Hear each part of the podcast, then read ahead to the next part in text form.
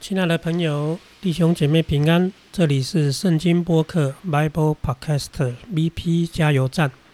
我们期盼与你一起加油，进入圣经的经文世界。我们接下来要看四世纪以色列风云四世纪第一章第二十一节到第二十九节。我们要介绍三个支派。亲爱的朋友，假如你手上还有那一张。以色列十二支派的地图，我想请问您：假如你是经文的作者，你已经刚描述完犹大支派，接下来你会描述谁？是的，没错，经文接下来的描述的是便雅敏、以法莲跟马拿西。他开始描述便雅敏、以法莲跟马拿西。从地图上来看呢？经文的作者有意的是按照地理的位置在描述这些支派，这是其一。事实上也是这样描述的。那么第二个就是经文的作者有意的要把每一个支派的表现呢，从最好，然后描述到越来越糟糕。假如讲到最好，谁是最好呢？犹大当然是最好。因为经文告诉我们，犹大赶逐了许多城市的居民，而且取得了大部分的土地，而且一马当先攻取下了耶路撒冷城。好，我们说以色列有十二个支派，那么我们在这边呢，啊，跟大家分享一个大概的印象，就是这十二个支派呢，不是每一个支派。似乎表现都一样的好，其中有所谓的前半段、跟中段班、跟后后后段班。犹大是前段班，毋庸置疑。但是还有两个前段班，就是便雅敏跟以法莲。我们假如读四世纪跟列王记、撒母耳记，会发现经文当中呢有三个支派表现似乎比较突出，在后来的以色列史好像也是如此。那么犹大支派呢，是成为君王的支派，有大卫王朝的支派，毋庸置疑。何况他们在圣经当中，创世纪呢就有很好的记载。而后来的便雅敏呢，跟以法莲呢，又出现了所谓的扫罗王朝，是便雅敏支派的。以法莲支派出了一个伟大的士师，叫做撒母耳。而后来的经文会发现，这三个支派一直都是在领导地位的支派。又是在以色列十二支派的核心的位置，地图上也是如此。接下来我们就要来看了这三个支派：便雅敏、以法莲、马拿西的表现如何，跟犹大比起来如何？二十一节说：“至于耶路撒冷的耶布斯人呢，便雅敏没有把他们赶逐出去。”这句话有点特别。耶路撒冷城不是犹大支派的范围吗？为什么要由便雅悯人来赶逐其中的居民呢？那我们要想象一下战场的状况。当时说谁应当先上去攻打？上帝说犹大应当先上去。于是犹大呢就一马当先攻取下了耶路撒冷城。假如我们对整个迦南地的地图啊地理有点概念。大概会知道，耶路撒冷城就是那一座最坚固、最难攻守攻的那一座。所，也就是说，谁可以控制耶路撒冷城，谁大概就可以控制迦南地大部分的地方，因为它地势最高，易守而难攻，是个坚固的、旗舰的城市。但是，当犹大取得了耶路撒冷城的时候呢，我们就可以想象了。其他的十一、其他的十个支派呢，就会跟随他们一涌而上，往上去，去去去去上去。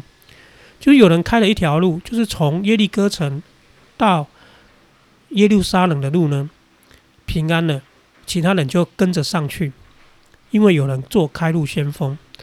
但是这个开路先锋呢，他不能留在耶路撒冷城，这个开路先锋犹大必须往南去取得他的土地。所以呢，接下来耶路撒冷城要交给谁来处理呢？就是后来上来的支派们有义务要处理耶路撒冷城接下来的善后问题。而这当中呢，大概就是便雅悯支派最有义务要处理。为什么呢？因为其他的支派要继续往北去取得他们的土地。那便雅悯支派呢，刚好在犹大支派的北边，紧邻着所谓的耶路撒冷城，所以便雅悯人有义务、有责任呢，要做善后的处理、战场的清理。但问题说，便雅悯人没有帮犹大支派赶逐出耶路撒冷的人，以至于耶路撒冷的耶布斯人呢，就住在耶路撒冷，直到今日。那么，便雅悯支派呢，就往北了，取得他们的土地了。经文没有说他们做了什么样的征战，不过呢，他们大概也取得了便雅悯的地图，就是在耶路撒冷周边的地图。原来便雅悯支派呢，它跟犹大支派的交界处，大概就是耶路撒冷。耶路撒冷处在这两个支派的一个边界上，所以呢，他们以耶路撒冷。为根据地，也取得了便雅悯的人的土地。所以经文这边讲到，他们没有赶逐他们出去，他们就住在那边。什么叫赶逐呢？赶逐这个字呢，其实可以用另外一个字呢来做对比，叫做继承。继承呢跟赶逐呢是两个相对应的概念。比如说在创世纪的时候，有讲到亚伯拉罕有两个儿子。其中一个儿子呢叫以实玛利，一个儿子叫做以撒。那么以实玛利呢不是那个继承家业的儿子，以撒才是。所以后来以撒的母亲莎拉就要求亚伯拉罕把那妾所生的儿子以实玛利赶逐出去，因为他不能继承家业。所以赶逐跟继承两个字刚好是一个对比的概念。而非常有趣的是，这两个字的希伯来文又长得非常的像，赶逐叫做 yarash，那继承这个字呀叫 yagash，所以两个非常类似的字呢，就表明出呢非常不同的概念，而且是一个相反的概念。所以呢，原来这一个城市呢，耶路撒冷呢，这个所谓的这个地方呢，是要给以色列人去继承的，但是呢，他们要赶逐出敌人，却没有赶逐出去。所以可以看到，相对于犹大呢，毁灭了他们所夺得的城，赶逐出其中的居民呢，就可以看到便雅悯支派在赶逐居民这件事情上有有所保留，有所保留，没有完全的遵守上帝说要把他们赶逐出去的命令。接下来经文就往北继续看了两个支派，以法莲跟马拉西。就是一章二十二节那边讲的约瑟家，通常在经文当中讲到约瑟家，就是讲两个支派以法莲跟马拿西，因为约瑟有两个儿子占据了两个支派，叫做以法莲跟马拿西，而那以法莲、马拿西是约瑟在埃及所生的两个儿子。那么约瑟又跟便雅悯呢是兄弟。他们是同样是拉杰所生的儿子，所以呢，可以看到呢，这三个便雅悯、以法莲、马拉西呢，约瑟呢，跟便雅悯的后代是连接在一起的，在地图上。而约瑟家表现如何呢？二十二节说，约瑟家就上到伯特利去的，他们也去攻打伯特利。伯特利也是一个重要的城市。他在整个圣经迦南当中呢，出现蛮多地次的。而伯特利这个城市呢，又是当时雅各离开耶路、离开迦南地，要到哈南去逃避他哥哥以扫的时候路过的一个地方。他在伯特利那里孤苦无依，遇到了上帝向他显现，所以雅各当时就把伯特利那个地方改名叫做伯特利，因为原来伯特利的意思叫做上帝的殿的意思。而这个伯特利后来就由所谓的约瑟家的以法莲要继承这块地图。听闻说约瑟家上去要取得伯特利，约瑟家怎么做呢？约瑟家跟犹大人一样，非常的勇敢取得这座城，而且是有策略非常积极的去拿。约瑟家呢去窥探伯特利，所以可以看到呢，以法莲跟马拿西在一起合作。很像是犹大跟西缅合作，所以呢，约瑟家采取了一个合作的概念，一起去取得土地。所以呢，他们就去了，他们窥探伯特利，窥探就是派出探子，因为古时候呢，城池呢都有防守的，他为了防止外来的敌人来攻击呢，会做好一些隐蔽跟掩蔽，所以呢，连进城的道路都没有，因此呢。他们必须派探子出去试探那一条路，知道那一座城的虚实。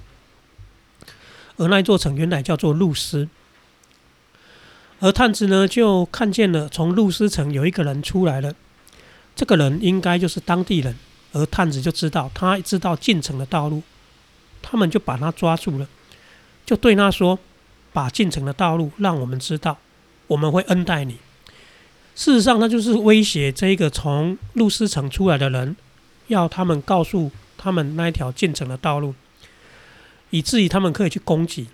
而这个啊，路斯城出来的人呢，大概知道以色列人来势汹汹，于是呢，第二十五节是说，那人就把进城的道路给他们知道了。因此呢，以色列当中的以法莲跟马拉西，所谓的约瑟家呢，他们就进城。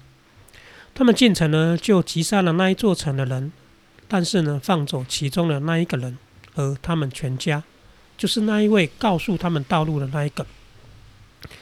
所以从这边也可以看到，以法莲跟马拿西约瑟家呢，跟犹大的表现很像，也是非常积极努力的去攻攻取了城池，而且呢，诛杀掉其中的居民，跟犹大所做的果决的行动很像。而经文说了，那人就往赫人之地去建造一座城，叫做路斯。所以，我们大概可以猜测，路斯这一座城大概是北方的赫人下来建造的城市。然而，在这个时候呢，被以色列人夺取了，而且改名了，改名叫做伯特利。所以，我们可以看到经文在记载以法莲家的时候，似乎表现还不错，非常努力、积极的取得城池。那么接下来我们就看了取完以法莲的土地，那么以法莲约瑟家还有一个叫做马拿西，他们也要去取得那个土地，所以我们可以想象以法莲跟马拿西大家就一起去拿那一块土地了。但是经文说马拿西却没有赶逐出去博善和所属城镇的人，他那和所属乡镇的居民，多尔和所属乡镇的居民，以伯脸。米吉多和所属乡镇的居民，也就是在往北的马拿西有许多的城市，他们都拿下来了。但是呢，他们没有赶逐他们出去，所以这边呢就可以看到了土地有拿到，但是人没有赶走。所以相对犹大呢，这三个支派呢，仿佛就做多了一点点的妥协，让当地的居民呢继续住在那边。而二十八节就告诉我们了这个情景之下的一个后果。他说，以色列人强盛的时候，就叫迦南人做苦工。什么意思呢？就是当强盛的时候，以色列人还可以压制迦南人，而使他们为以色列人服侍以色列人。但是呢，以色列人怎样？就因为这样，他们可以做苦工，就没有把他们全然的赶走。所以呢，可以看到呢，这三个支派。所留下来的一个状况就是如此。那这个时候叫做以色列强盛的时候，没有赶走，他们还可以做苦工。那反过来说呢？以色列假如不强盛的时候，状况会如何呢？是的，以色列假如不强盛的时候，这一些人就会成为他们的一个骚扰跟困扰。因此呢，经文讲到没有把他们赶逐出去呢，就成为这段经文非常。呃，常常重复的一个标记。二十九节说，以法莲没有赶逐出住在基色的迦南人，而迦南人仍然住在基色，在以法莲中间。基色呢，是以法莲平原呢一个重要的城市，它大概在以法莲山地的一个边缘。而这座基色城呢，后来都是历史上非常重要的军事要地。它可以挡住南方的菲利士人，后来的南方的菲利士人就是基色这个地方，而这个基色城呢，也被以法莲取得了，如同他们取得伯特利一样。但是跟伯特利不一样的是，他们没有赶逐基色的居民。所以呢，我们只要比较呢，以法莲跟犹大这两个支派呢，可以看到他们有类似的地方，就是很努力的取得城池。但是以法莲跟犹大的不一样的地方是，以法莲呢一座城有赶逐，另外一座城没有赶逐。所以，我们大家可以看到，圣经的作者在做那一种比较，那种比较。所以呢，亲爱的朋友、弟兄姐妹，现在你手边的那一张地图呢，你大概可以拿你的色笔画上颜色。犹大跟西缅，你给它画上一个颜色；然后便雅悯、以法莲、马拿西，你给它涂上另外一个颜色。而你就知道这两者当中有一点点的不一样。亲爱的朋友，上帝给我们一些机会，也让我们有机会可以在一些事情上取得一些成就。然而，当中我们是不是在这个过程当中有所妥协呢？我们可以学习像犹大全然的攻取，我们也可以学习像以法莲部分的攻取、部分的妥协，而那个部分的妥协就是没有赶逐出去。亲爱的朋友，盼望上帝与我们同在，让我们有能力可以坚持该坚持的事情，而不妥协。好，我们讲完了犹大。也讲完了便雅悯、以法莲、马拉西。那么其他支派呢？弟兄姐妹、亲爱的朋友，你可以猜想，其他的支派呢，状况会更差。因此呢，下一次呢，我们会一一次呢，全部把其他的支派的状况都讲过。好，盼望上帝祝福你，我们下次再见。